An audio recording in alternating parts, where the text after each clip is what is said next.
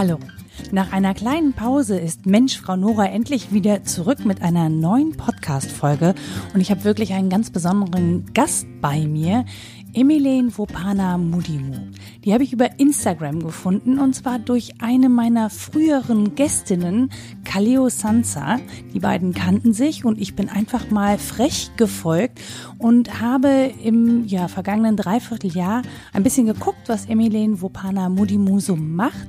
Und sie betreibt zusammen mit ihrem Mann Sebastian in Aachen das King's Corner. Das ist eine Kulturstätte für Jugendliche. Sie machen dort Jugendarbeit mit Jugendlichen ab 16 Jahren. Da kann man äh, lernen, wie man Musik macht oder Graffitis sprüht. Natürlich ganz legal. Und dieses King's Corner stand kurz vor dem Aus. Und die beiden haben es geschafft, das King's Corner zu retten. Und ich möchte mir von Emilene Wopanamodimu erklären lassen, wie sie das geschafft haben, was sie dabei gelernt hat. Und dann ist sie auch noch Spoken Word Artist. Und das finde ich extrem spannend. Und deshalb habe ich sie dazu auch noch ein bisschen ausgefragt. Also viel Spaß mit meinem heutigen Gast.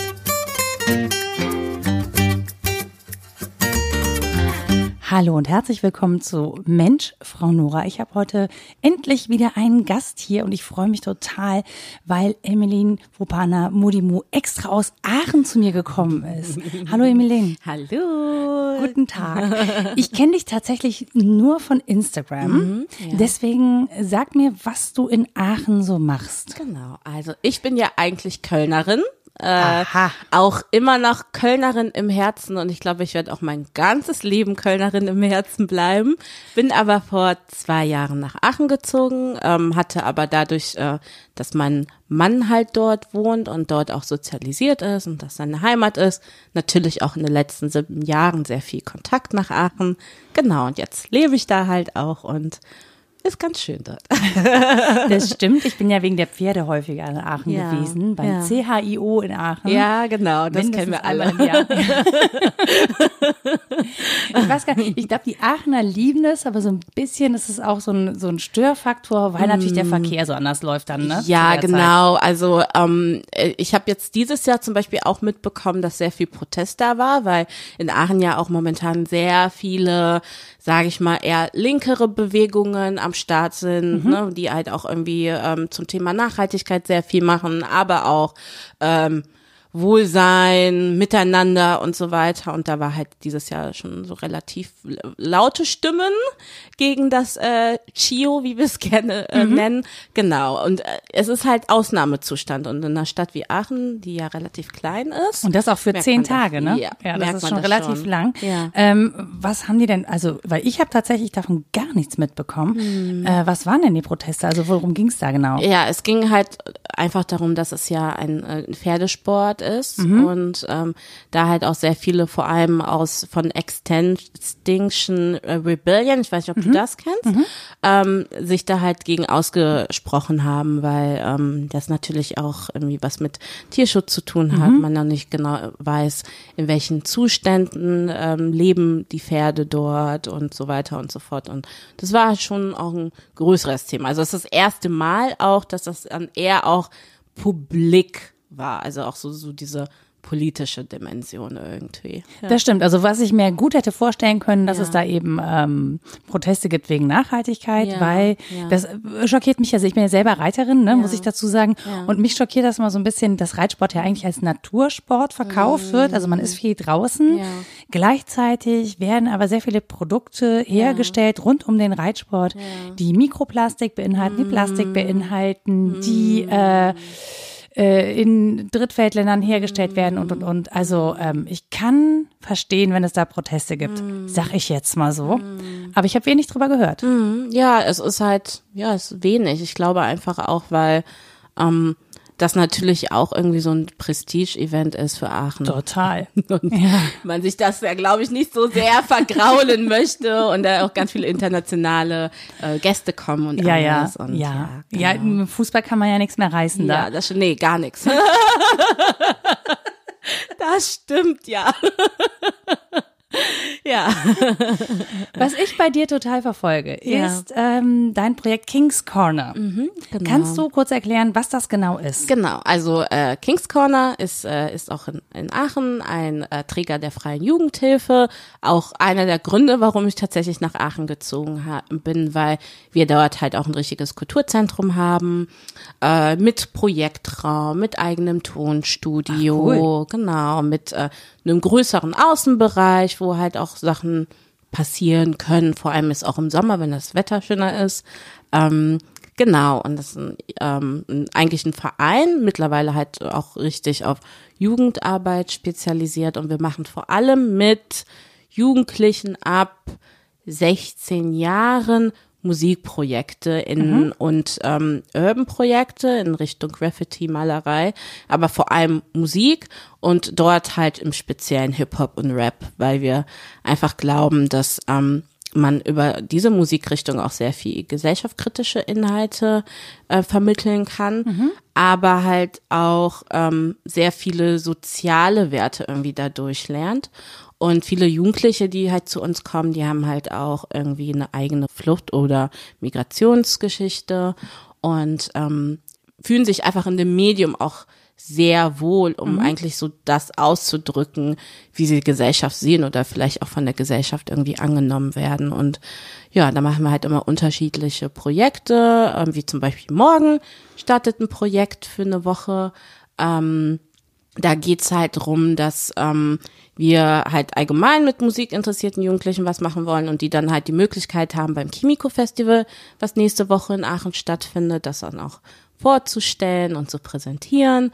Ähm, genau, wir arbeiten auch mit Schulklassen zusammen und da halt vor allem auch so so bestimmten Themen wie Respekt in der Schule oder es entstehen halt Texte und Songs zum Thema, wie können wir das Klassenklima verbessern und solche Sachen halt. Also immer auch irgendwie mit einem pädagogischen Ansatz. Ähm, die mir eh schon so mitbringen, aber halt auch immer versuchen, das so ein bisschen lockerer auszumachen und auch irgendwie auf eine Sprache zu sprechen, die Jugendliche eben halt sprechen, genau. Und hast du auch was in die Richtung studiert? Also Ähm, ich habe Erziehungswissenschaften studiert und Sprachen und Kulturen Afrikas und Ah. äh, das ist so so mein meine Verbindung und genau mein ähm, Mann, der Sebastian, der hat ähm, eine Erzieherausbildung gemacht und ähm, war da eh immer sehr kulturell unterwegs und ähm, auch in, in der Kulturlandschaft in Aachen allgemein und hat sich dann ja vor ungefähr acht, neun Jahren gedacht, so eigentlich haben wir eigentlich nicht so ein Zentrum mit dem Schwerpunkt und wo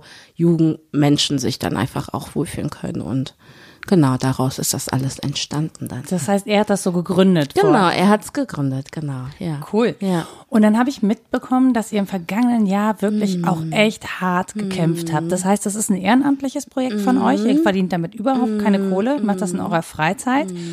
Und ähm, es gab aus irgendeinem Grund erstmal keine Kohle mehr, um das Projekt fortzuführen. Genau, also ähm, das Problem war, wir haben ähm, das immer so gestalten wollen, dass wir uns autonom finanzieren. Das heißt, ähm, wir haben vor allem, also für unsere Arbeit jetzt, in dem Sinne die Jugendarbeit, die wir gemacht haben, haben wir halt nur Geld bekommen, wenn Projekte am Start waren. Und das ist so vielleicht 30 Prozent des Jahres. So, so. Und ähm, die anderen 70 Prozent sind halt wirklich so, dass man die Arbeit, die man macht, und das ist wirklich montags von 10 bis 18 Uhr und bis freitags von 10 bis 18 Uhr halt ehrenamtlich tatsächlich. Ähm, und am Wochenende haben wir dann aber immer auch Kulturveranstaltungen gehabt, also Konzerte und private Vermietungen und so weiter, um einfach das Geld reinzubekommen, um die Jugendarbeit halt so leisten zu können, wie wir es halt geleistet haben. Und durch eine Verfügung jetzt Anfang des Jahres, das war so Anfang, Mitte Januar durften wir halt keine öffentlichen Partys mehr bei uns machen. Und es hat so ein bisschen was damit zu tun, dass halt sehr viele äh, Kultur- und Gaststätten innerstädtisch irgendwie geschlossen werden und da auch bestimmte ähm, ja rechtliche Lagen halt äh, nochmal verschärfter werden. Und ähm, genau, uns hat's halt auch getroffen. Und dann konnten wir halt von heute auf morgen keine Veranstaltungen machen, die halt eigentlich so das alles am Laufen gehalten haben. Und das war dann halt schon auch eine sehr schwere Zeit. Also ich würde auch sagen, so vor allem Mm, Jetzt seit einem Monat ist bestimmt wieder gut, aber so die ersten sechs Monate war es echt essentieller Struggle. Ja, das glaube ich, weil ich mich Ja. auch gerade frage, wenn man so viel ehrenamtliche Arbeit äh, leistet, wovon lebt man dann eigentlich? also ja. womit verdienst du dann darüber hinaus Geld? Und ich weiß oder ich sehe, du bist extrem viel unterwegs. Auch deswegen danke, dass du die Zeit genommen hast, hier hinzukommen extra. Ja, ja, gerne. Also ich habe ja auch, ähm, ich habe ja eine Stelle an der Uni beim Gender und Diversity Management und das seit letztes Jahr im April und habe auch vorher einfach immer in, bei, bei anderen Jugendträgern gearbeitet, als ähm, vor allem Teilzeit auch, Teilzeitkraft, ähm, um dann einfach immer noch ein bisschen Kapazitäten für den Kings Corner zu haben. Mm, Aber das hat halt, also vor allem in so einer Situation reicht das einfach nicht. Also wirklich, um den, die ganzen Mieten zu bezahlen und Lieferanten zu bezahlen, ne? irgendwie alles, was so an Strom und Rechnung und so. Und das muss man ja auch alles für sich selber bezahlen tatsächlich, also Ja. ne, für die eigene Wohnung und keine Ahnung, die ganze Essen und so weiter und so fort. Und ähm, da, da reicht das einfach auch nicht. Ne? Und dann haben wir halt auch gemerkt, so, okay, das ist schon eigentlich sehr krass, wenn dann das einfach wegbricht irgendwie. Genau. Ja, ihr musstet das, ihr habt das wahrscheinlich dann von der eigenen Kohle erstmal zugefüttert, ne? Ja, ja, ja. Und dann, ähm, ich, also ich, habe mich in dem Moment gefragt, krass, wie hält man das durch? Also was hat euch motiviert zu sagen, nee, also wir glauben, wir schaffen das und wir halten durch. Ähm, und wo habt ihr vor allen Dingen nachher Kohle hergekriegt? Ähm, gute Frage. Also auch bis heute muss ich ehrlicherweise sagen, ich weiß es nicht. Und wir sind da, glaube ich, auch, also ähm, ich glaube, unser mh, also für uns war es so, wenn wir halt aufhören sollten, wenn das alles nicht mehr so klappen sollte, wie wir uns das vorstellen, dann ähm, wollen wir es zumindest versucht haben. Also nicht nur sozusagen irgendwie, wir geben einfach auf, sondern wir haben es versucht und wenn es nicht klappt, klappt es eben nicht. Und ähm, ich glaube einfach, weil Kings Corner halt einfach, wenn du das selber so aufsiehst, ist es dann irgendwie auch so wie so dein eigenes Baby. Das wirst du nicht einfach so irgendwie ähm, ja fallen lassen. Ähm, aber glaube ich auch unser, ähm, also unser größter Antrieb ist einfach irgendwie auch einen Ort zu schaffen, wo wir so einen Beitrag dazu leisten können, dass ähm, wir gesellschaftlich irgendwie wieder mehr miteinander machen und aufeinander achten und irgendwie einen Raum und Ort schaffen, wo Menschen sich begegnen können. Und ähm, der wäre dann halt weg gewesen, so. Ähm, Genau, und äh, das war halt, glaube ich, unsere Motivation zu sagen, so, okay, wir halten durch. Ne? Und dann hatten wir ja zwischenzeitlich auch eine Spendenaktion, da ist auch ein bisschen was reingekommen. Dann hatten wir halt örtlich ganz viel ähm, Unterstützung von Politik und Stadtverwaltung und so. Es hat zwar ein paar Monate gedauert, aber als dann alle am Start waren, waren alle wirklich am Start und haben überall mit angezogen. Ähm, Genau, und dann hatten wir halt auch dadurch und Connections zu Sponsoren, die uns sponsort haben, also auch so größere Namen in Aachen. Ähm, genau, und dann haben wir halt jetzt vor ungefähr einem Monat haben wir dann halt auch ähm, von, von, von, vom Kultur, also Jugend- und Kinderausschuss halt eine größere Summe für halt für das ganze Jahr halt bekommen. Und ähm, genau, stellen jetzt auch schon die Anträge für die nächsten Jahre, damit das halt auch auf jeden Fall wieder gesichert ist und so. Und das war dann halt, also es hat lange gedauert, aber dann war's gut. ja. Und ähm, genau, hast, ist das das erste Mal, dass du so auch mit der Politik ganz viel arbeiten musstest? Weil das ist ja irgendwie, man fängt ja an zu überlegen, okay, mit wem muss ich jetzt sprechen, wenn ich das weiterführen will? Ja. Wie einfach war denn das? Hast du da einfach beim Bürgermeister angeklopft und gesagt, so, hallo, ähm, wir hätten da mal gerne ein Problem? Ja, genau. Ähm, also äh, wir haben das halt so gemacht, also wir haben halt an alle möglichen geschrieben, die irgendwie in der Stadt was mit Kultur und Jugend und Kinderarbeit zu tun haben. Und dann äh, natürlich auch eher die Parteien, die dann sowieso irgendwie so ein, ein eher ein soziales, äh, soziales Grundsätze oder so haben. Ähm, genau. Und äh, dadurch sind wir halt irgendwie so an die Politik gekommen. Und ich glaube, wir hatten aber auch Glück, dass dann halt auch Politiker gab. Also vor allem in Aachen gibt's halt so ein paar, wo ich sagen muss, äh, die sind sehr, sehr engagiert und auch sehr bürgernah. Also ich glaube, das ist das auch, was viele Menschen stört an der Politik, dass es immer so unnahbar mhm. wirkt. Ähm, genau, und äh, durch die konnten wir dann halt einfach auch nochmal ganz andere Netzwerke irgendwie spannen. Und das ist ja eigentlich auch ganz gut, weil wir jetzt auch ähm, unter anderem zum Beispiel, also wir haben zum Beispiel mit der SPD ganz nah gearbeitet und die haben uns dann jetzt auch so ihrem Sommerfest eingeladen, wo dann eine von unseren Jugendlichen auch auftreten konnte. Mhm. Also auch so dieses, ähm, auch so geben und nehmen und auch so schauen, so wie kann man sich eigentlich gegenseitig irgendwie bereichern und das war ganz gut.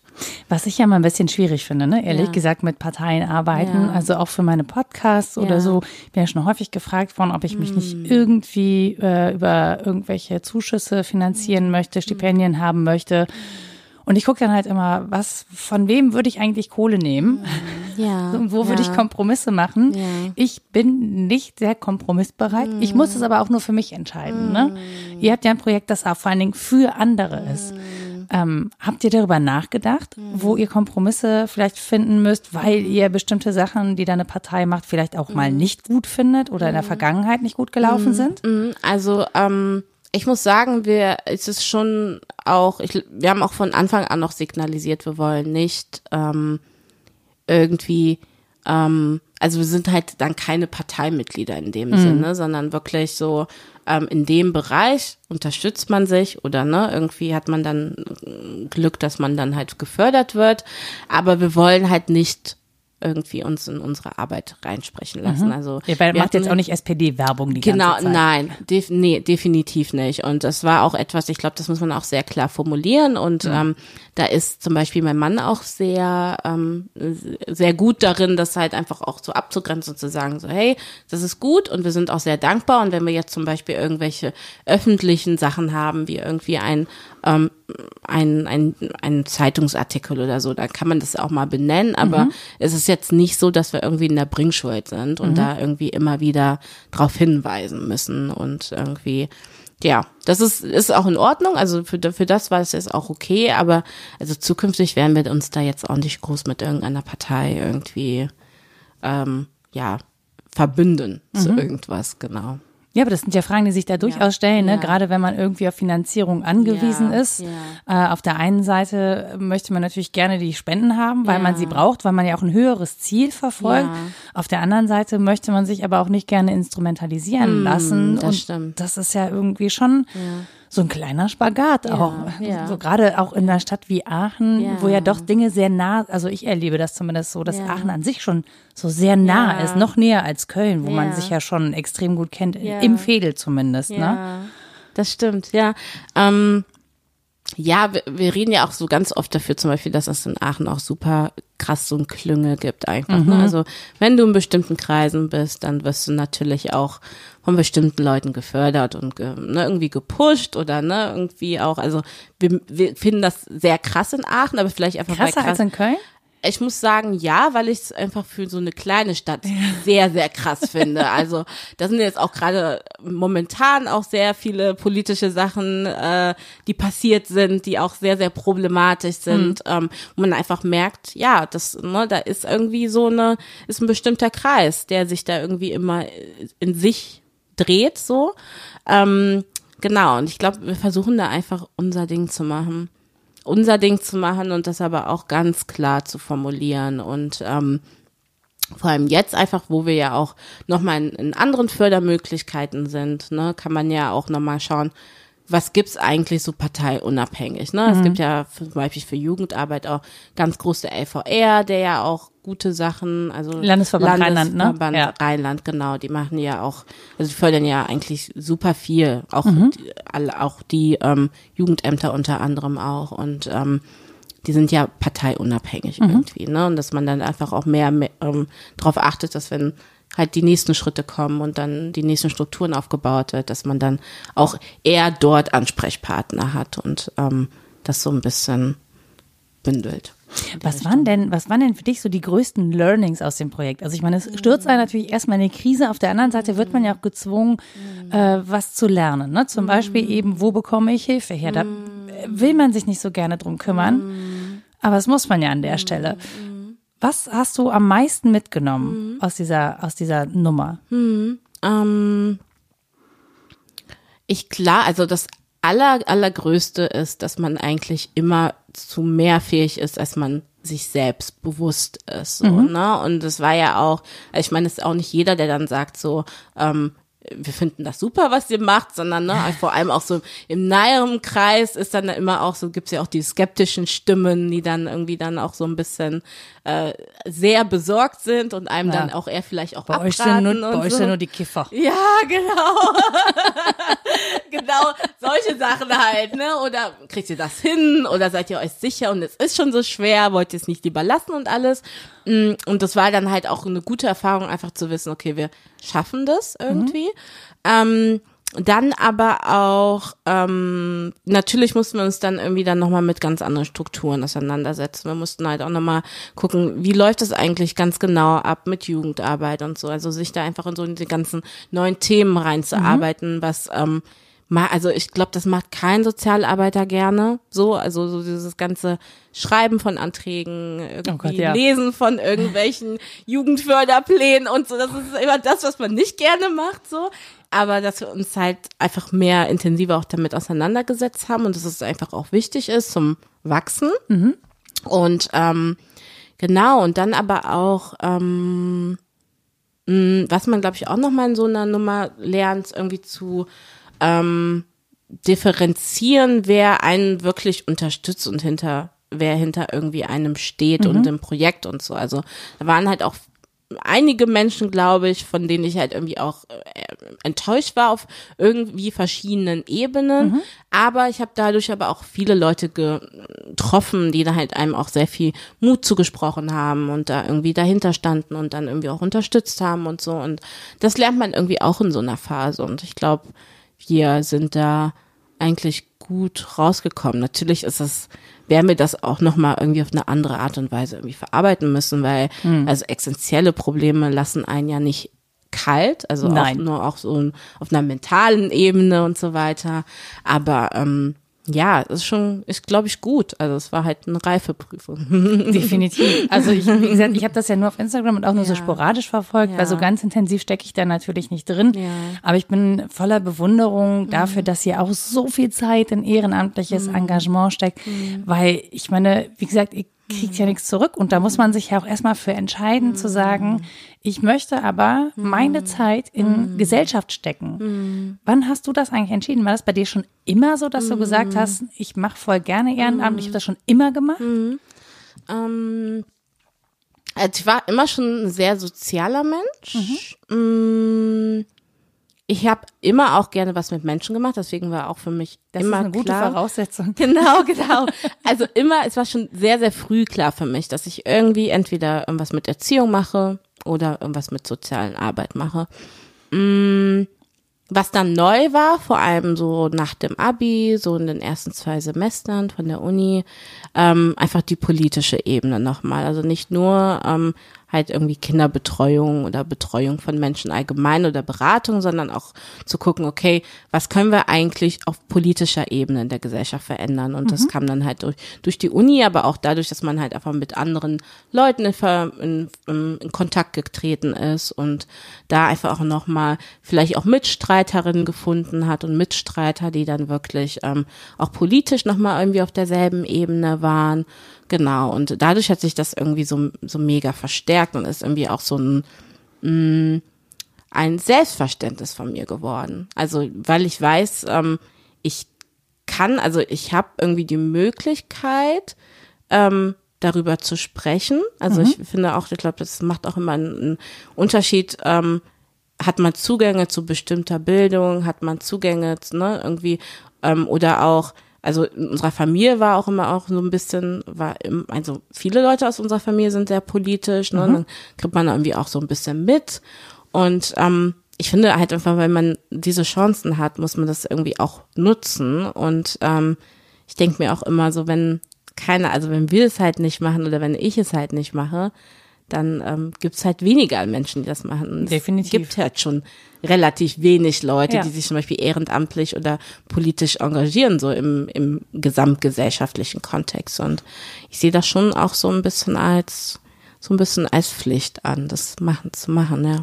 Aber ich sehe eher so tatsächlich, wenn ich das jetzt mit mir vergleiche, ne, ich versuche natürlich irgendwie auch, weil ich existenzielle Ängste kenne, äh, ist meine Entscheidung halt nicht gewesen, ich investiere in Gesellschaft, sondern ich investiere erstmal in mein eigenes Leben und gucke, dass ich irgendwie klarkomme und ähm, habe mich eben weder ehrenamtlich noch gesellschaftlich in der Form engagiert, bis ich Mitte 30 war. So. Also vorausgesetzt, man möchte meine Art zu podcasten als gesellschaftliches Engagement interpretieren, was ich einfach mal dahingestellt lasse, äh, weil das ist ja auch eher so eine Sache, die mache ich halt für mich Ja. so, ne? Ähm, und dann finde ich es schon sehr bemerkenswert, eben zu, auch das Risiko einzugehen, auch wieder in Existenznöte zu geraten, weil das ist ja. wirklich, also ich finde gerade, wenn man nicht weiß, wie geht der nächste Monat, wie zahle ich meine Miete, äh, ich kann mich unglaublich gut daran erinnern, wie die Zeiten waren. Und ich möchte, äh, also ich tue wirklich eine Menge, um zu verhindern, dass ich dahin wieder zurück muss, weil das wirklich richtig kacke war. So, deswegen habe ich große Bewunderung, dass du das einfach in Kauf nimmst. Also nicht einfach, sondern dass du das in Kauf nimmst. Ja, also äh, mir ist das zum Beispiel, ich hatte halt, ähm, genau, also ein Ding, was wir natürlich jetzt auch aus der ganzen Sache rausgenommen haben, dass, äh, dass wir uns natürlich jetzt darum kümmern, auch dass unsere Stellen bezahlt sind. So. Das ist also, sehr das schön, ist ja. Wirklich, äh, vor allem die Arbeit, die wir eh leisten, dass, ne, dass die bezahlt ist, das ist so gerade irgendwie so ein Schritt, den wir gerade gehen und auch angehen und da auch irgendwie schon äh, Unterstützung bekommen haben. Mm, Dann natürlich für mich war immer klar, ich muss immer eine feste Stelle haben. Das habe ich immer gehabt. Also ich habe immer einen festen Job gehabt und dann halt zusätzlich Kings Corner und dann noch zusätzlich mein anderes politisches Engagement. Also das ist halt auch, ähm, das muss man, dafür muss man sich auch auch entscheiden, weil ich Total. finde halt, so ein Job ist halt einfach manchmal schon so allumfassend, aber für mich war immer klar, okay, ich brauche einen festen Job und alles andere kommt so nebenbei, ne? Und dadurch, dass ich halt auch ähm, für mich halt auch Formate zum Beispiel gefunden habe, wie, wie Workshops oder Vorträge, wo ich eingeladen werde. Die du hoffentlich inzwischen auch bezahlt bekommst. Genau, die kriege ich auch bezahlt. Also ähm, es gibt natürlich auch ein paar Sachen, wo ich sage, okay, ich finde es gut und ich finde es auch unterstützenswert. Und wenn ich weiß zum Beispiel, da, ne, das ist finanziell ein bisschen schwierig, das aufzustellen, aber es ist eine sehr gute Sache, sage ich auch einfach mal so, hm, okay, ne, ich mache es. Aber ähm, so 85 Prozent der Sachen mache ich nicht mehr unbezahlt. Das habe ich sehr lange gemacht. Aber dann weiß ich nicht, ist man verheiratet, hat man einfach andere ähm, Verpflichtungen und ähm, will ja auch irgendwie einen bestimmten Standard irgendwie auch aufrechterhalten. Und Ja, auch wenn man nicht verheiratet ist. Also Ja. tatsächlich gerade, und das finde Ja. ich halt das Kuriose, ein gesellschaftliches Ja. Engagement wird nicht bezahlt und deswegen halt im Zweifel auch nicht anerkannt. So. Und dann zu sagen, naja, ähm, ich mache natürlich auch Sachen für kein Geld oder weniger Ja. Geld. Kannst du nur machen, wenn Ja, du wenn für du was andere anderes ordentlich bezahlt Ja, wirst. So. Und deswegen finde ich es halt auch total wichtig, ähm, eine Freiheit zu haben und eine Wahl zu haben. Nicht, weil es un weil man Ungleichbehandlung macht, sondern wer zahlen kann, der zahlt natürlich zahlt auch. auch. Und wenn ich zahlen kann, der zahlt dann halt nicht, aber da gibt's dann halt irgendwie einen anderen Austausch im Zweifel. Ja.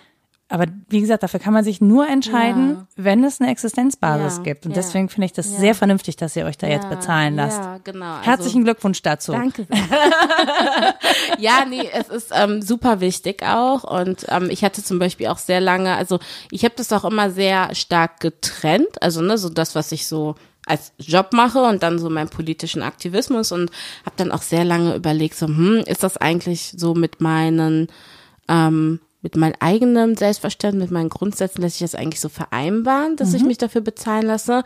Aber ähm, mittlerweile denke ich einfach, ich muss existenziell abgesichert sein, um die Arbeit leisten zu können, die ich äh, leiste. Dann sind es halt auch unter anderem so Themen wie zum Beispiel Hair Politics, zu dem ich viel mache, ne? Was im, weiß ich einfach, wo, wo es im, im deutschen Kontext noch super viel Aufarbeitung und Raum braucht eigentlich. Und deswegen muss es, glaube ich, auch tatsächlich erklären, Ja. weil ich nicht weiß, ob Ja. jede Person da draußen weiß. weiß. was Hair Politics Genau, ist. also ähm, Hair Politics ist so mein ist so mein Steckenpferd. Mhm. Ähm, und zwar habe ich ähm, im äh, 2000 im Herbst 2014 Mhm. habe ich so nach langem Hin und Her und auch so, so Konzepte und so weiter machen ähm, mit einigen von meinen äh, Kommilitonen einen äh, Lesekreis gegründet gehabt und die hieß Ausländerlesekreis. Und ähm, den haben wir halt gegründet, weil. Ihr meint das aber ironisch, Ausländerlesekreis? Oder? Ja, das, da komme ich ja. gleich Okay, gut. ich hatte gerade so ein Gefühl. nein, nein, da komme ich gleich, das wollte ich noch gleich erklären. Und zwar, nee, das kenne ich jetzt. Wir kamen auf Ausländerlesekreis, weil nämlich, ähm, also wir haben den im Uni-Kontext ähm, gegründet und das war auch damals ein Astra- Asta-Projekt und wir haben das auch gefördert bekommen und so weiter für Referentenkosten und so weiter und so fort. Ne? Das ist ja immer sehr vorteilhaft, wenn man Leuten was bieten kann, halt einfach auch für ihre Arbeit. Und ähm, wir haben das Ausländerlesekreis genannt, weil ähm, Ausländer ja immer so mit so sehr negativ konjunktiert ist. Aber auf der anderen Seite wollten wir auch so diese Ebene brechen, äh, die so, so ein akademischer Diskurs immer mitbringt. Also wir haben über Themen gesprochen wie Rassismuserfahrung, wie kann man halt eigentlich weißes oder europäisches Wissen dekolonialisieren und so. Und ähm, wir haben das natürlich, ähm, in der Uni redet man darüber, aber nicht so so viel und deswegen halt auch der Lesekreis, um einfach auch nochmal so ähm, Auch Ausländer lesen Bücher. ja, genau. Aber und schreiben auch. Also das nochmal das. Also genau. Pro, produzieren Wissen. So. Und das Ja. war uns ganz, ganz wichtig, dass das einfach im Uni-Kontext, ne, vor allem auch in den ganzen Fächern wie Orientalismus und Afrikanistik, dass das eigentlich gar nicht so aufgenommen wird, obwohl man eigentlich davon ausgeht, dass es vielleicht solche Fächer sind, wo das auch intensiver behandelt wird. Und so war es halt nicht. Und ähm, genau, wir haben, waren im, ähm, ähm, im akademischen Diskurs unterwegs, aber uns war es auch wichtig, dass wir diese ähm, diese Themen und diese Inhalte, die wir besprechen, die betreffen ja vor allem im deutschen Kontext äh, viele rassifizierte Menschen, die halt nicht im akademischen Diskurs unterwegs sind, weil sie einfach nicht die Zugang zu bestimmten Räumen haben. Und deswegen halt Ausländer, weil Ausländer das halt jeder irgendwie versteht. Also es ist nicht auf einer äh, wir reden nicht auf, über auf Color und ne, irgendwie über oder auch ratifiziert, ist ja auch ein Begriff, den nicht jeder versteht. Also ich denke mir manchmal auch, wenn ich rede, ähm, erkläre, also ne, fragt meine Mutter mich zum Beispiel auch manchmal und das sind so Themen, die sie angeht, aber dadurch, dass ich eine bestimmte Sprache ähm, benutze, hat sie halt einfach einen ganz anderen Zugang oder halt eben nicht. Und das wollten wir halt durch dieses Ausländer irgendwie so ein bisschen brechen, dass sich halt auch nicht akademische Menschen irgendwie so ähm, angesprochen fühlen. Und äh, genau, und dann haben wir halt ähm, den im Herbst 2014 gegründet und das ging auch, ich meine, so vier Semester lang. Und dann haben wir halt wirklich, also später alle zwei Wochen, aber halt die erste Zeit wirklich jede Woche ähm, auch einen Reader, also wir haben einen Reader erstellt und dann jede Woche hat wirklich einer von uns einen, Vortrag gehalten zu, zu äh, Dekolonialisierung, zu Widerstandsgeschichte und so weiter, haben Referenten eingeladen, also auch Wissenschaftlerinnen oder von unseren Kooperationsnetzwerken, äh, also wir hatten halt auch parallel dazu an anderen Unis ähnliche Formate wie In Ausländer. Deutschland oder europäisch? Ja, genau, in, Okay. in Deutschland, genau. Also gab es zum Beispiel die POC-Gruppe in Mainz, in Frankfurt gab's was, in Düsseldorf gab's was, also ähnliche Strukturen wie Ausländerlesekreis. Und da haben wir uns halt auch immer so ein bisschen gegenseitig eingeladen und jeder hatte irgendwie so sein Thema. Und ich habe mich halt immer irgendwie für Hair Politics ähm, ähm, begeistern lassen, weil ich halt selber ähm, halt eine sehr, sehr schwierige Geschichte mit meinen Haaren habe. Und zwar ähm, habe ich eigentlich so, seit ich acht war, meine Haare immer chemisch geglättet. Also ich habe die nie in einem Afro getragen, nie Afro-Locken getragen, immer nur glatt. Und wenn sie halt nicht offen und glatt waren, dann habe ich halt irgendwie Wigs oder Weaves oder Rasterzöpfe oder sonst irgendwie Also das ist wirklich auch ab, ab dem Alter schon dann Perücken getragen. Äh, also ähm, ja, also keine Perücken, aber so so so Kunsthaar eingeflochten Okay. und so weiter.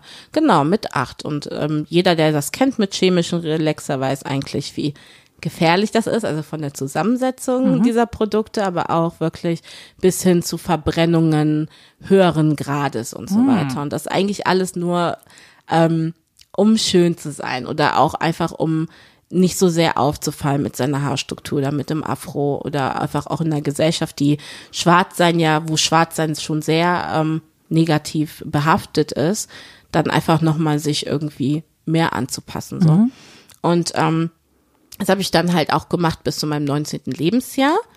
Ähm, und dann habe ich aber auch gemerkt, also teilweise sind meine Haare auch ausgefallen, weil du musst dir halt vorstellen, so Verbrennungen höheren Grades, ne? Und dann halt auch, das halt nicht ab, wenn man das ja immer wieder und immer wieder macht. Mhm. Aber dann das heißt, halt du hast auch die ganze Zeit irgendwie so Verbrennungen auf der Kopfhaut, die schmerzhaft waren? Ja, schmerzhaft Ah. und dann halt auch so, so richtig mit so, so komischen Krusten und so. Ja.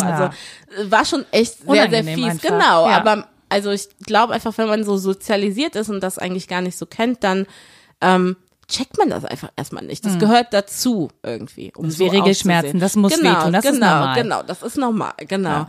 Und ähm, genau, bis meinem 19. Lebensjahr und dann habe ich mich halt irgendwie gefragt, aber auch dadurch, dass ich dann irgendwie auch nochmal in anderen Kontexten war, nochmal in anderen, mit anderen Leuten in, in, in Verbindung gekommen bin und so weiter, war, warum ich das eigentlich mache, so, ne, und was das eigentlich auch tiefer damit zu tun hat, welche Schönheitsideale wir haben, also mit welchen Schönheitsidealen wir aufwachsen, ähm, wer definiert in der Gesellschaft, wer schön ist oder nicht. Und ähm, warum ich das selber einfach gar nicht auch definieren kann und sagen kann, so, hey, also ich fühle mich eigentlich mit meinen natürlichen Haaren so schön, wie es ist. Und dann habe ich halt aufgehört mit 19, meine Haare zu relaxen. Und äh, es war auch nicht so einfach, weil man dann wird man dann einfach nochmal ganz anders wahrgenommen von der Umgebung. Also, ne, auch Ist das, so, also ich Mhm. habe nur mal den, den Farbwechsel gemacht von blond auf schwarz und äh, habe gesagt, ich Mhm. fühle mich anders wahrgenommen mit dunklen Haaren als als dumme Blondine.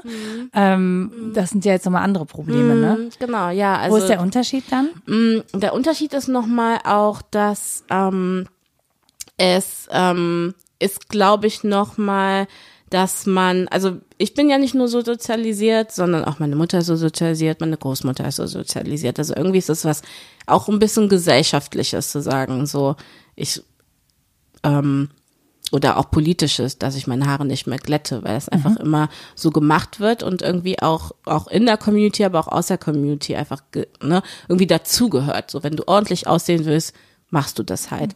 Und ähm, damit zu brechen ist dann erstmal auch so ein bisschen wie wie Widerstand. Definitiv.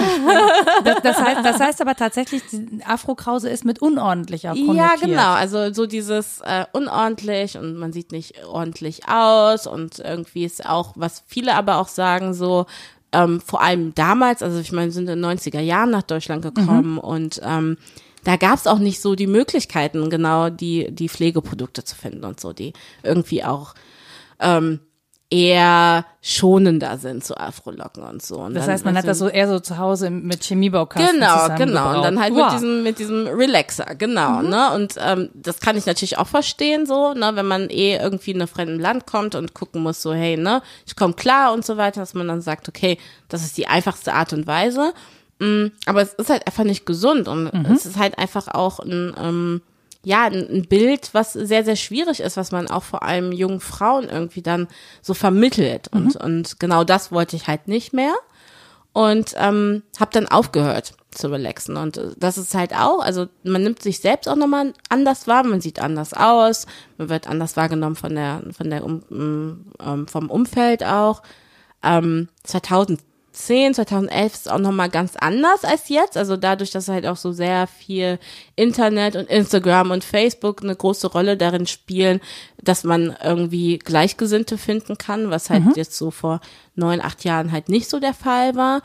Und ähm, das ist dann schon auch so ein bisschen schwierig gewesen, ne? Einfach auch mit diesem Selbstbewusstsein zu sagen, so, ich mache das jetzt und ich fühle mich auch schön und mir ist es eigentlich gerade auch egal, was andere Leute sagen.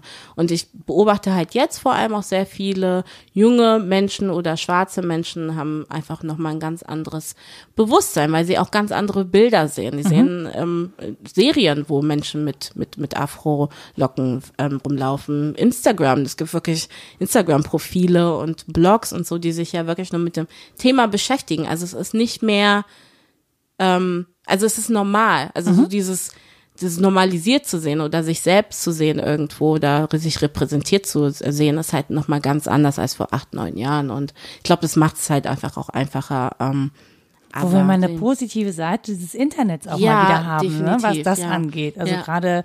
Community Building, auch sich Informationen beschaffen, gleichgesinnte. Menschen finden.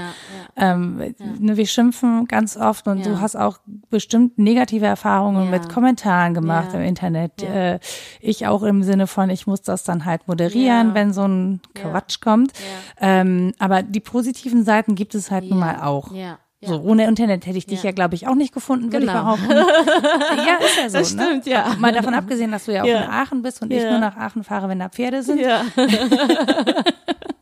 das stimmt, So. ja, ja, ja. Ähm, deswegen finde ich das schon Ja. schön. Ja. So, also ich Ja. finde auch gut, dass dadurch einfach mehr Präsenz geschaffen wird, weil ich glaube, es ist auch ein Problem der Sichtbarkeit. Ähm, genau, und das ist so. So klar habe ich die Probleme nicht, ja. Mit äh, glatten blonden Europäerinnenhaaren habe ich natürlich Zugang zu allen Produkten und kann mir das andere nicht vorstellen. So, weil ich muss, ich muss keine Afrohaare irgendwie Ja. glätten oder damit Ja. umgehen, ne? Ja. Aber auch gar nicht, gar nicht zu wissen Ja. bis dato oder bis vor kurzem, dass es ein Problem ist, wirklich an Produkte zu kommen in Deutschland. Ja, ja, ja. Weil ich ja einfach immer nur sehe, wie voll Regale sind mit, ge- also gerade bei DM oder so, Millionen Shampoo. Und dann sind aber für bestimmte Menschen Ja. keine Produkte verfügbar. Ja. Das will mir ja nicht in den Kopf. Ja, genau, ja. So. Ja, und das ist auch erst so ein, also was ich so beobachte, die letzten drei, vier Jahre Ja. so. Also dass man wirklich auch für, für schwarze Haut zum Beispiel Make-up bekommt.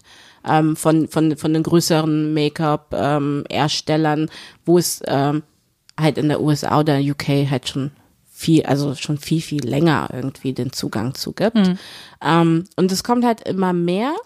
Auch, ähm, also jetzt nicht unbedingt bei DM, also es ist, glaube ich, immer noch sehr viel so. Es gibt auch noch viele andere Drogeriemarken. Ja, genau, genau. aber also allgemein nicht bei Drogeriemärkten, aber vor allem durch Internet. Also dadurch das Internet und jeder hat ja auch die Möglichkeit irgendwie eine Homepage und einen Internetshop und so. Also das ist ja viel einfacher heutzutage und da gibt's vor allem auch sehr viele unterschiedliche Anbieter, auch unter anderem in Deutschland auch immer mehr, auch mit so Aspekten wie nachhaltige, natürliche Produkte und so, wo dann auch mehr so darauf geachtet wird. Und ähm, ja, es- ist einfacher. Es ist einfacher, ähm, dann natürlich auch so YouTube zum Beispiel, ganz viele Tutorials gibt's immer, auch für diejenigen, die halt noch nicht so ganz genau wissen, wie kann ich sie pflegen oder nicht, wie wachsen die, warum brechen die? Und solche Sachen und solche Fragen halt. Und mh, es ist schon vielfältiger. Also wenn man sich, ähm, sage ich mal so, wenn man sich auch entscheidet, ähm, sich damit auch auseinanderzusetzen. Also ich finde so im, im weißen Mainstream immer noch zu wenig, aber ähm, ja, ist vielleicht eine Entwicklung auch. Vielleicht sieht es einfach in, im, im Mainstream nochmal anders aus. Ich finde es tatsächlich so. spannend, dass gerade das Thema Nachhaltigkeit so dafür sorgt, dass sich das auch verbreitet, Mhm. ähm, weil viele Produkte ja tatsächlich übergreifend genutzt werden Mhm. können. Ne? Dann ist halt nicht die Frage, welche Farbe hat deine Haut, sondern welchen Zustand hat sie. Also es Mhm. sieht fettig, ölig oder was auch immer. Und du kannst diese Produkte zu Hause machen, ohne Mhm. Plastikverpackung, für wenig Geld. Ähm, und irgendwie schafft das mehr Gemeinschaft interessanterweise, als wenn du in eine Drogerie gehst und sozusagen extreme differenziert, also wirklich extremste Differenziertheit herrscht, äh, wo du das Gefühl hast, Gott, wir sind alle so schrecklich individuell.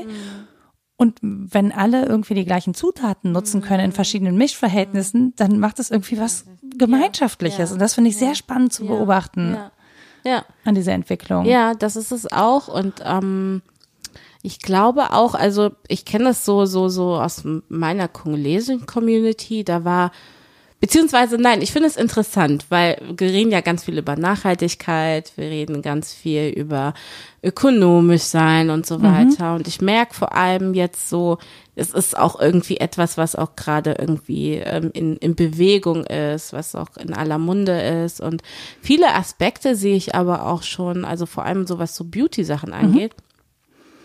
Die haben wir irgendwie immer schon genutzt. Also, ne, es gibt ganz oft so zum Beispiel schwarze Seife, die ist schon, also die schwarze Menschen zum Beispiel schon ewig benutzt. Das ist nix, es ist nichts Neues für mich. Es ist nur halt neu, dass das jetzt auch im, im Mainstream irgendwie erhältlich ist Ja. und jeder da irgendwie auch sieht, dass das universal einsetzbar ist. Aber ne, das gab's halt schon immer irgendwie Ja. so, ne? Oder ich habe letztens schon mal darüber geredet, also ich bin ja Vegetarierin und ähm, ich bin halt auch über meinen Mann, weil der so ein ganzes Leben Vegetarier ist, da irgendwie dran gekommen und dann ähm, versuche ich natürlich auch immer bei uns so ein bisschen, also ich koche super gerne kongolesisch Und für mich ist halt so, also die meisten Sachen, die es gibt, kongolesisch, die gibt's auch ganz locker vegetarisch. Also du kannst dich zum Beispiel super gut vegetarisch ernähren, so, ne? Und das konnte man auch bevor irgendwie Vegetarismus irgendwie da groß bei uns äh, in war, so, ne? Und ähm, deswegen finde ich das immer so ganz interessant, wenn, wenn ich das jetzt so im Mainstream sehe, weil ich mir denke, so, okay, aber eigentlich war es immer schon so präsent.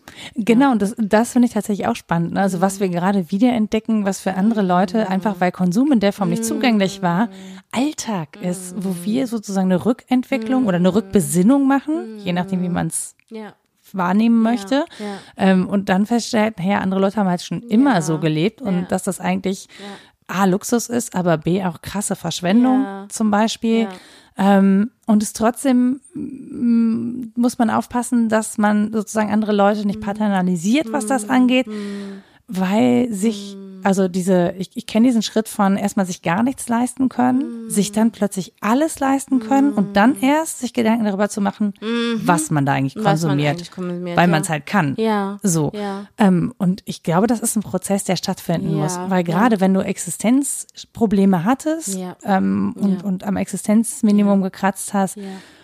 Ist der Moment, wo du das erste Mal Geld wirklich ausgeben kannst, Ja. ohne ständig drüber nachzudenken, ob du dann bis zum Ende des Monats was zu essen Ja. hast oder deine Wohnung bezahlen kannst. Ja. Mhm, Das ist schon, ähm, ja, da ist Konsum schon irgendwie was, was man auch zelebriert. Ich muss das leider zugeben. Mm, Das finde ich auch und vor allem jetzt auch, ähm, also wir waren ja jetzt auch dadurch, ähm, dass wir ja auch bei, also es gibt in, in Aachen so eine größere Fridays for Future Bewegung, ähm, die sind ja, ja sehr, sehr aktiv. Wir haben Was ja auch wieder spannend ist an Genau, Aachen, ne? genau. Das ist also, was der Bereich angeht, ist das wirklich sehr, sehr spannend, weil da sich super, super viele verschiedene Sachen einfach ergeben. Hm. Ne? Und mh, was uns aber dann aufgefallen ist, wo ich halt auch mit den Jugendlichen, also viele unserer Jugendlichen, wie gesagt, haben halt selber Flucht- oder Migrationsgeschichte oder halt in der Familie. Und ähm, was uns halt einfach aufgefallen ist, ist halt auch, dass viele bei Fridays, also die Bewegung ist halt schon relativ weiß. Ich weiß Ja. es nicht, in, wie das in anderen Städten aussieht, weil ich das einfach nur in Aachen da mehr einfach im Kontakt ist, aber es ist sehr weiß so. Und ähm, es ist, ähm, man muss sich natürlich auch, also man, man muss irgendwie auf eine bestimmte Art und Weise auch privilegiert sein, um sich damit auseinanderzusetzen. Ne? Auch der Punkt, den du eigentlich gerade gesagt hast, wenn man existenzielle Probleme hat, ähm, dann kann man sich nicht irgendwie rund um die Uhr damit äh, Nein. irgendwie beschäftigen. Du da hast eine, einfach- eine Demo auf völlig die, blockiert genau, auch. Genau, genau, eine Demo auf die äh, Reihe zu bekommen. Und da haben halt auch unsere Jugendlichen einfach teilweise auch gemerkt, so, mh, wir haben vielleicht einfach nochmal andere Struggles Mhm. als ne, diejenigen, die da irgendwie ähm, an der vordersten Front äh, bei, bei der Demo-Orga irgendwie stehen und so. Ne? Und ich merke halt einfach auch, vor allem diese ganzen Diskussionen, die wir jetzt auch, ne, es gibt, vor allem in Aachen gibt es zum Beispiel auch den Ratentscheid, da geht's ja auch sehr darum, Aachen irgendwie fahrradfreundlicher zu machen, ähm, was ja auch alles super gut ist und ich will das jetzt auch nicht groß kritisieren, aber ich denke mir einfach so, die Menschen, die da sind, sind einfach weiße Mittelschichtmenschen. Die, Ist definitiv so, Genau, ja. die sich vielleicht einfach auch dann 1000 Euro Räder oder so leisten können und ähm, das ist gut, dass sie sich dafür einsetzen, aber es gibt einfach genug andere Bevölkerungsgruppen in Aachen, die dann einfach nicht so an diesen Diskursen teilnehmen, die ja trotzdem sehr, sehr groß gerade irgendwie besprochen werden. Ja. So. Und das halt einfach auch durch diese ganzen Bewegungen, vor allem so Nachhaltigkeitsbewegungen, Vegetarismus, Veganismus und so weiter, einfach viele, vor allem auch rassifizierte Menschen ausgeschlossen werden so von dem und das dann ähm, natürlich auch schwierig ist dann zu sagen so na na na aber das ne, geht ihr bei Primark kaufen und so weiter und so fort ähm, wo man einfach merkt ja aber das hat auch sehr viel mit mit mit Wohlstand zu tun und sehr viel damit zu tun ob man sich bestimmte Sachen leisten kann halt oder nicht Ja, oder eben auch tatsächlich äh, mit dem Wunsch zu tun, über Ja. Konsum dazugehören Ja, zu können. ja. Man kann sich ja tatsächlich in bestimmte Bevölkerungskreise reinkonsumieren. Ja. Das klingt bescheuert, Ja. Aber das hat äh, tatsächlich was miteinander Ja. zu tun. Es Ja. kommt darauf an, welche Klamotten du trägst, du identifizierst dich Ja. damit, welches Auto du fährst. Ja. Also es ist zum Beispiel kein Wunder, dass ähm, gerade Jungs aus Familien Mhm. mh, wo es wenig Geld gibt, nach Statussymbolen eigentlich Mhm. lechzen, ne? die sie nach außen sozusagen von dieser Armut distanzieren. Und dann muss es eben Mhm. der Benz sein oder die Bling-Bling-Kette. Und auch egal ob fake oder nicht, aber es soll wenigstens so aussehen. Ähm, was jetzt nicht nur Vorurteile sind, sondern ich beobachte das wirklich und ich kann das auf eine gewisse Form äh, Weise nachvollziehen, weil das ja auch das Bild ist, das so eine Konsumgesellschaft vermittelt. Ne? Ja. Also wenn du konsumierst, kannst du dazugehören. Also was versuche ich? Versuche reich zu werden und zu konsumieren, damit ich dazugehören kann. Ja, Ähm, das finde ich auch ein schwieriges Bild, weil es einen, einen riesen Druck erzeugt, finde ich. ähm, ein Riesendruck, aber ähm, ich glaube, ähm, das ist aber auch irgendwie was, was so typisch für Deutschland ist. Also Ja. Konsum, das, also so Statussymbole, aber auch alles andere. Also ähm, wie viele Abschlüsse hast du, Hm. wie viele Titel hast du. Also merkst schon auch, du wirst natürlich anders auch behandelt, ne? Oder was schaffst Ja, außer du als Frau, so. ne? Das ist auch wieder ja. egal. Ja, da ist alles egal. ja, das stimmt. Aber äh, das ist, glaube ich, einfach, weil unsere Gesellschaft da sehr drauf pocht und viele Menschen da irgendwie, ähm, ja, das irgendwie auch mm, danach, ja, wie du halt gesagt hast, danach streben, um da irgendwie eine bestimmte Anerkennung zu bekommen. Wobei Das scheint ja einfach, ich glaube, das scheint so eine sichere Messlatte zu sein, ne? Da hat jemand zwei Doktortitel, da muss das ein guter Mensch sein, weil der hat studiert. Also es ist der Beweis dafür, dass du klug bist. Was, wie wir wissen, totaler Bullshit ist, aber aber so funktioniert die Gesellschaft. genau, so funktioniert das hier. Hauptsache, du hast was vorzuweisen und dann bekommst du sozusagen als Dank für deine Belege bekommst du dann irgendwie Anerkennung oder Status und wenn du Glück hast, sogar beides. So. Das ist, das ist sehr pessimistisch formuliert. Es geht natürlich auch anders, aber ich glaube, in bestimmten Kreisen ist es Ist halt einfach genau so. so. Ja. Ja. Was ich dich gerne noch fragen würde, du bist ja auch Spoken Word Artist. Ja, genau. Da habe ich dich auch schon erleben dürfen. Ja. Und mich hat das, ähm, und zwar was bei Kaleo Sansa, bei einem Ja. ihrer ähm, Poetry-Abende. Ja, genau. Soul, Pro Soul Trip Poetry, genau. ja. Das war mein erster Auftritt. Echt? Ja. Oh, habe ich gar nicht gemerkt. Ja, bei, äh, genau, das war am 6. Ich kann mich noch ganz gut erinnern. 26. April muss das gewesen sein, letzten Jahres. Ja. Und äh, das war mein allererster Auftritt, ja. Oh, cool. genau, ja. Und ähm, was ich natürlich, was ich da festgestellt habe, ist, also es ist das erste Mal, dass ich wirklich so eingetaucht bin in das, was schwarze Menschen beschäftigt in Deutschland. Ähm, einige Texte sind auf Englisch, andere sind halt auf Deutsch. Und ähm, ich hatte ganz zwiespältige Gefühle äh, im Sinne von, also A, finde ich es unglaublich mutig, mich auf die Bühne zu stellen mit Texten, die nicht nur von meiner Person, sondern auch von meiner Verletzlichkeit sprechen. So. Ähm, zum anderen fand ich es für mich beschämend, dass ich diese, diese Form der Verletzung bis jetzt gar nicht so wahrgenommen habe, sondern so in meiner Blase vor mich hingelebt habe und gar keine Ahnung davon hatte, was da auf der anderen Seite passiert. Ähm, ich fand es aber auch unglaublich berührend, wie groß der Wille ist, das irgendwie positiv zu wenden ähm, o- oder zumindest das zu verarbeiten und ähm, trotzdem nicht, weil man es könnte, an der Gesellschaft zu verzweifeln. Und man, also ich hatte so ein bisschen das Gefühl, so, oh Mann, ich habe jetzt hier echt einen sehr intimen Raum betreten und war erstmal sehr still. Ähm, weil äh, demütig auch. Also es hatte tatsächlich so Gefühle von Demut, so dass ich dachte so, wow, das ist wirklich, wirklich krass. Wie geht's dir, wenn du solche Texte performst? Mhm, Also ähm, der erste Text war ja speziell auch so über meine ähm, Fehlgeburterfahrung. Ähm, und das ist eh ein sehr, sehr intimes, sehr verletzliches Thema, auch für mich auch, für Auch ein jemand. Tabuthema genau, eher so, auch ein ne? Tabuthema, was ähm, wo ich auch merke, so das äh, wird immer mehr, also wird immer mehr drüber gesprochen, aber trotzdem sind auch, was meine Erfahrung jetzt war und auch so dem, was dann auch andere Frauen mir erzählt haben, ist es trotzdem immer noch so, dass sehr viele Frauen das so mit sich selbst oder mit dem Partner irgendwie aus, irgendwie ausmachen. Und mir war es irgendwie wichtig, weil ich einfach gemerkt habe, okay, ich habe so viel erfahren und so viele Frauen sind auf mich zugekommen und ich habe wirklich wochenlang und monatelang wie Austausch darüber gehabt. Dachte mir so, okay, das ist präsent, aber niemand spricht darüber. Und ich würde es gerne ähm, sichtbarer machen und das auch irgendwie durch sichtbarer machen einfach auch ein bisschen mehr normalisieren.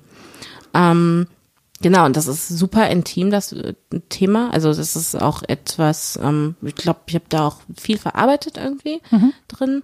Ähm, aber allgemein, also das ist, ähm, das ist auch ganz unterschiedlich. Also ich habe auch immer natürlich eine andere Motivation, eine andere Stimmung, wenn ich Sachen schreibe. Mhm. Ähm, dementsprechend sind halt manche Texte einfach eher wütender als irgendwie traurig oder weniger verletzlich, ne? Oder vielleicht auch Texte eher, die dann so ein bisschen eher Stärke zelebrieren wollen.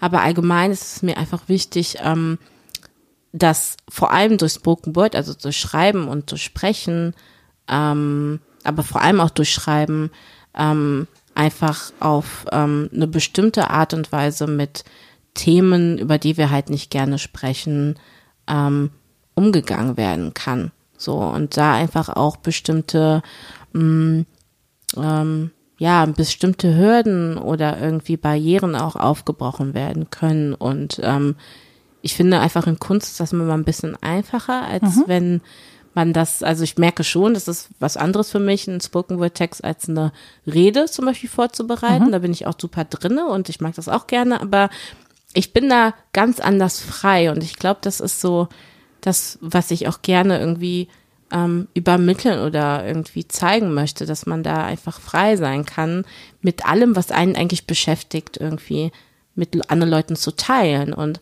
oft hat man ja auch das Gefühl, man mm, geht alleine mit den Themen um. Also natürlich habe ich auch durch meine politischen äh, Kreise einfach sehr viele Verbindungen, ne? aber dann weiß ich nicht, hat man mal eine Rassismuserfahrung gemacht zum Beispiel in seinem Alltag und ähm, will das, also macht das irgendwie mit sich selber aus oder vielleicht erzählt man dann irgendwelchen Freundinnen davon. Aber dadurch, dass man dann einfach auch nochmal in so einem breiteren Publikum mit anderen Menschen, vielleicht auch mit anderen schwarzen Menschen, die genau dieselben Erfahrungen macht, ähm, das mitteilt, ist das irgendwie so, es ist weniger Schmerz. Es ist irgendwie so, ähm, dass man weiß, okay, man ist irgendwie nicht alleine und vielleicht kann man sich da gegenseitig stärken oder vielleicht kann man auch einfach einer anderen Person irgendwie mit den Worten helfen oder irgendwie da was ähm, bewirken. Und das ist halt, ja, es ist irgendwie Spoken Word Kunst, äh, beziehungsweise ich sage immer Spoken Word Magie, weil ich finde immer sehr, sehr magisch irgendwie meine Spoken Word Texte mit anderen Leuten zu Ich, teilen. tatsächlich war das auch so, ähm, ich habe als, äh, ich habe das äh, Gedichteschreiben schon lange, lange ad Ja. acta gelegt. Ja. Also, Ja. Das waren meine dramatischen Phasen. Ja. Ähm, aber ich hätte, ich würde auch bis heute nicht einen dieser Texte Mm. öffentlich vortragen, zum Beispiel. Weil Ich aber, ich, ganz ehrlich, ich hätte viel zu Mm. viel Schiss. Ich hätte viel zu viel Schiss vor Ablehnung, davor, dass jemand sagt, meine Güte, was ist denn für ein scheiß Kitsch, den du dir da zusammenreimst. So. Das sagt mein Mann manchmal. Ich immer so, oh Schatz, das war immer sehr kitschig, aber äh, weil er hört es ja immer, ne? Also Ja. ich, ich also ich rede ja auch ganz oft und dann äh, muss ich das zu Hause ja auch immer so ein bisschen vor mich her äh, reden und so. Das sagt er auch manchmal, aber er findet es dann auf der Bühne anders. Aber ja. das sagt er auch, ja. Genau, siehst du, so weit komme ich schon gar nicht. Ja. Ich würde einfach, ich sage einfach, okay, das habe ich irgendwie in der Phase geschrieben. Das hängt alles schön irgendwo ausgedruckt und in tiefsten Schubladen vergraben. Ich würde mich damit niemals auf irgendeine Bühne stellen. Also, weil auch, ich weiß es nicht. Nee. Und deswegen finde ich, gehört da schon extrem viel Mut dazu. Ähm, und dann auch gerade, wenn es solche Themen sind, die ja wirklich extrem, wirklich so persönlich sind. Ne? Also man, man erzählt ja schon viel über sich selber. Auf der anderen Seite, die paar Male, die ich jetzt auf der Bühne stand, habe ich auch das Gefühl, man A, wächst man über sich hinaus und man nimmt auch irgendwie Abstand von sich selbst. Man ist so eine andere, man hat so eine Mission, ist so eine andere Person auf der Bühne. Finde ich auch. Ich kann das auch sehr trennen. Also ich kann so dieses Künstlerinnen Emmy oder Wupana halt, ne, kann ich ganz äh, krass von an. Und ich möchte das, glaube ich, auch trennen. So, ne? Ich hätte, ähm, ähm, ich glaube, das ist auch wichtig, um einfach auch ähm, nicht immer alles, was man irgendwie so als, als Paket oder als Rucksack mit sich trägt, überall mit sich zu tragen.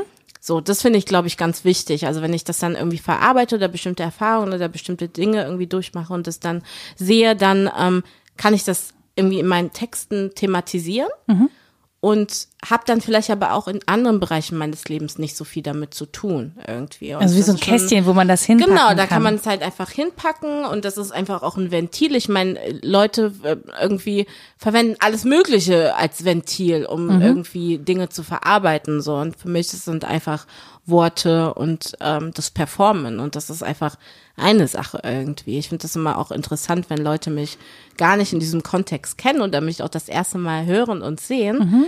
dann ähm, wirkt es auch erstmal immer anders, als wenn ich zum Beispiel ganz normal mit den Menschen rede oder im Alltag unterwegs bin. So, ne? Und ähm, zum Beispiel unsere Praktikanten im Büro, die, ähm, die sehen mich zum Beispiel nie irgendwie richtig aufgehübscht oder so, mhm. ne? Oder irgendwie, ich bin da bei denen auch eher so ein bisschen strenger als emotionaler oder so, ne? Das sind dann immer Die so. muss man ja noch erziehen. Ja, genau. Das ist dann immer so ein bisschen, äh, ja, es sind halt einfach nochmal so zwei verschiedene Facetten, aber es ist ja auch, ist ja auch in Ordnung. Und irgendwie äh, es hilft es einem einfach auch irgendwie durch, ähm, durch die Welt zu laufen. Und ich glaube, für mich war es auch wichtig, ähm, vor allem hilft es mir auch als jemand, der sehr viel mit Menschen zu tun hat, mit, als jemand, der auch sehr viel für andere macht und mhm. so weiter, einfach mal irgendwas zu haben, was ich nur für mich mache. Mhm. Also natürlich teile ich das auch mit einem Publikum und ich finde es auch schön, wenn andere Menschen das auch super finden oder ihnen das irgendwie was sagt.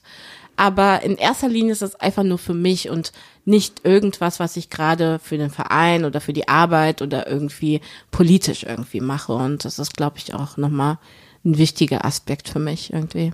Und ähm, also ich war ja tatsächlich auf einer Veranstaltung, in der vornehmlich schwarze Menschen waren, mhm, genau. was ich jetzt nicht, also es ist jetzt überhaupt nicht so, dass ja. man das irgendwie komisch findet, ja. aber ähm, es ist schon so in, in Köln auch im Straßenbild, mhm. ähm, mhm. nimmst du die eigentlich so nicht wahr, weil selten ganz mhm. viele da sind. Ne? Das mhm. habe ich in anderen Ländern anders erlebt. Mhm. Also nicht, weil ich dann irgendwie, klar, wenn ich in Indien bin, sehe ich natürlich mehr Menschen mit einer anderen Hautfarbe als hier in Köln. Aber grundsätzlich finde ich in Deutschland mhm. eh nicht so viele schwarze mhm. Menschen mhm. mhm. ne, insgesamt. Mhm. Und deswegen war das schon so, dass man dachte, ah, okay, da sind die alle, mhm. ja, wenn man die mal sozusagen versammelt sieht.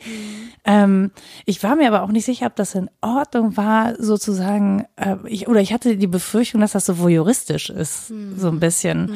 Ähm, und weshalb ich dich frage, weil du auch gesagt hast, na, ich möchte das auch mit anderen Menschen mit ähnlichen Erfahrungen teilen, ob du lieber oder ob ich weiß gar nicht, ob man lieber fragt, aber mhm. ob das für dich einen Unterschied macht, ob mhm. du von einem diversen Publikum sprichst mhm. oder ob du von einem schwarzen Publikum sprichst. Mhm. Genau, also ähm, ich glaube, ähm,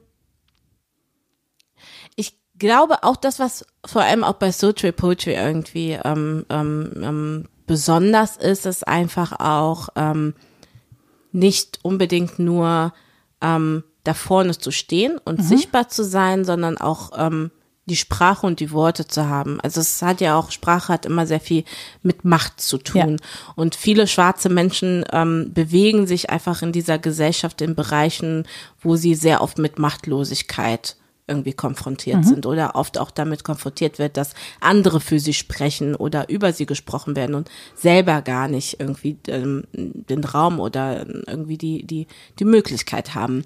Und ich glaube einfach so eine eine schwarze Bühne, wo dann wirklich nur schwarze Menschen sprechen, bricht so ein bisschen mit diesen, mit diesen Strukturen einfach, die wir eigentlich immer so gewohnt mhm. sind in unserer Gesellschaft.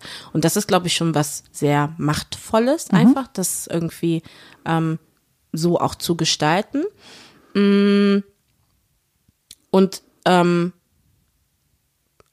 im, also für mich selber ist es immer so, wenn ich weiß, ähm, genau das ist eigentlich gerade, also das ist gegeben gerade für ähm, schwarze oder auf Color Menschen, dann ähm, ist das schon mal auch so ein guter Schritt. Also, mhm. ne, dann merkt man einfach, ähm, okay, das ist halt der Raum, da kann man sich teilen ohne irgendwie Backlash zu bekommen, mhm. ohne dass dann jemand irgendwie groß mit irgendwelchen rassistischen Äußerungen Raum bekommt und so. Mm. Und wenn ich weiß, dass das einfach alles gegeben ist und gesichert ist, dann ist mir das meistens eigentlich egal, ob das nur ein, schwar also ein schwarzes Publikum ist oder ein diverses Publikum, weil ich glaube ich auch bei vielen Themen, vor allem wenn es halt so um Rassismus geht, ähm, bin ich mittlerweile auch so, dass ich sage, das ist nicht nur, also es ist nicht ausschließlich meine Aufgabe, schwarze Frauen da alle irgendwie zu erziehen. Nein. Oder irgendwas, ne? Und dann ist es natürlich auch gut, wenn dann auch weiße Menschen da sind, die ähm, vielleicht auch schon vom Mindset eher auch ähm, sich mit rassismuskritischen Inhalten beschäftigt haben, die dann irgendwie auch so in, in ihren Communities das nochmal ganz anders weitertragen könnten als ich. Mhm. ich glaube schon, dass dann auch einige von denen da sitzen und sich das anhören und vielleicht das einfach auch weiter transportieren irgendwie. Und das ist halt schon wichtig auch. Ähm, ich merke aber, aber auch, dass ähm, es auch unterschiedliche Energien gibt, wenn ich jetzt zum Beispiel nur ein schwarzes ähm, Publikum hatte. Das hatte ich jetzt vor kurzem bei, beim Afro Beauty Festival. Da war wirklich äh, so das Publikum zu 85 Prozent schwarz. Und es ist schon auch was anderes. Also mhm. die Dynamiken sind halt tatsächlich anders. Ne? Es wird, wurde zum Beispiel viel mehr geklatscht, es wurde viel mehr geschnipst und ne, da ist einfach nochmal eine ganz andere Anteilnahme, wenn man sich natürlich irgendwie widerspiegeln kann. Mhm. Aber ich glaube, das ist auch, das ist dann auch irgendwie kommt drauf an, welche Texte man dann natürlich auch wählt. Ne? Wenn ich weiß, ich bin zum Beispiel in einem diversen Publikum, wo beispielsweise sehr viele weiße Menschen sind, die schon irgendwie in rassismuskritischen Kreisen unterwegs sind, dann ähm, schaue ich auch, okay, welche Texte habe ich eigentlich da? Was kann ich gerade vortragen? Was kann können Sie aus Ihrer weißen Perspektive vielleicht mitnehmen in mhm. Ihre Communities und da irgendwie weitergeben und so, genau. Wobei ich sagen muss, also deutsches oder weißes Publikum mhm. grundsätzlich häufig einen Stock im ja. Hintern hat. Das stimmt, ja. Das ist wirklich, ich finde es wirklich auch erstaunlich, weil es auch ja. wieder am Wochenende auf dem Festival. Ja. Und ich wundere mich, wie wenig Menschen ausgelassen tanzen. Leute, ihr müsst mehr tanzen. Alle mich umarmen wildfremde Menschen, weil ich eine Stunde am Stück tanze. Das geht nicht. also das, das, geht natürlich schon, dass ich umarmt werde, aber es geht nicht, dass es auffällt, dass ich die ja, Einzige die, bin, die, tanzt, die eine Stunde durchtanzt. Ja. Das geht nicht. Das stimmt, das, da habe ich aber auch letztens noch mal mit einer Freundin drüber geredet, dass das so eine andere ähm, ähm, Feierkultur ist. Ja, dieses, wenn sie so stehen, wippen ja, und nicken Kultur. genau, genau das. Und auch so dieses, eigentlich dieses Selbstverständnis, dass du, dass zum Beispiel auch viel Alkohol dazu gehört, dass man sich erst ausgelassen fühlt. Also ich hm. wurde auch früher oder auch jetzt oft an, irgendwie gefragt, wenn ich irgendwie unterwegs bin, ob ich denn irgendwie viel getrunken habe. ich sage immer so, nee, ich trinke nicht gerne und ich bin so. Also wenn du mich irgendwie im Alltag treffen würdest und wir würden uns jetzt auf der Straße unterhalten, dann wäre ich genauso dynamisch. Also mhm. für mich braucht es eigentlich gar nicht so das ganze äh, sich betrinken und irgendwie da, um da lockerer zu werden. Das ist halt schon, ich glaube, auch irgendwie doch was Kulturelles tatsächlich.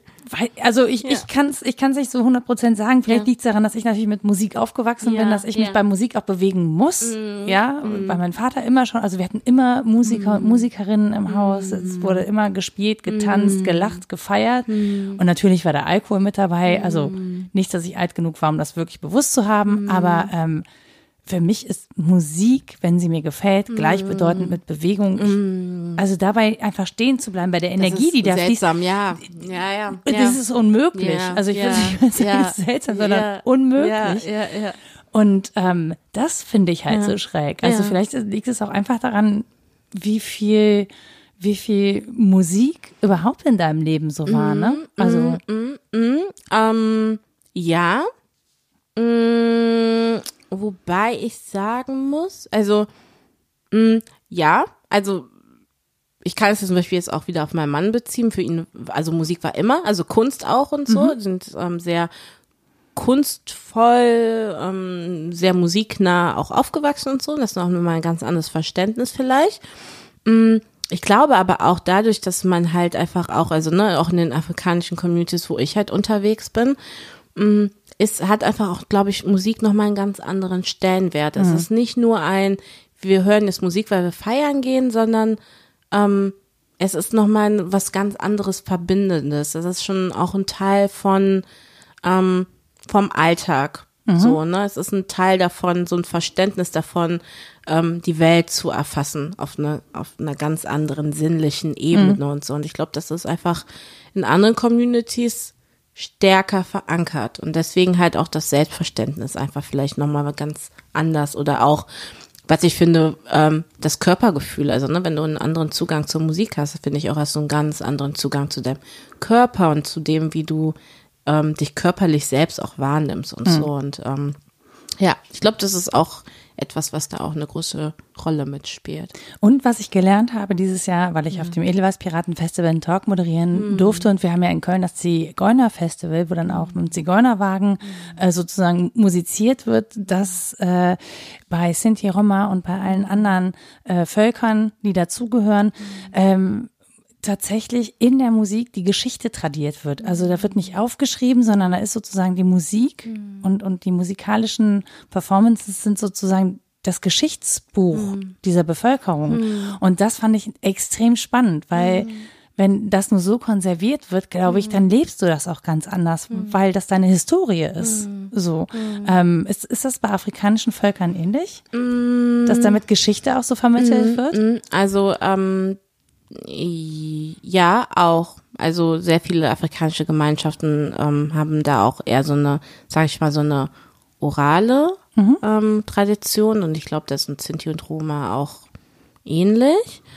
Ähm, und ähm, ich glaube auch, weil wir, ähm, weil wir sehr viel, also mh, mm, ich glaube, wir haben einfach eine ganz andere Erzählkultur mhm. und ähm, auch das Miteinander reden ist ein ganz eine ganz andere Art und Weise. Das heißt, ähm, ne, also ich finde auch hier natürlich erzählt man sich Sachen, aber es ist eher auch nicht so viel, also man fragt zum Beispiel nicht so viel, wie geht's dir privat, wie geht's der Familie? Also, ne, mhm. privat ist schon okay, aber wie geht's deiner Familie? Das ist gar nicht so bewusst, ne? Und dadurch, dass man halt immer auch in größeren Gemeinschaften lebt, wo, wo das einfach auch wichtig ist, dass jeder Einzelne in der Gemeinschaft irgendwie sich wohlfühlt oder mhm. wenn es ein Problem geht, dass man dann auch eher familiär das löst, ne, oder auch mit, in einer größeren, also in Familie im größeren Sinne halt löst.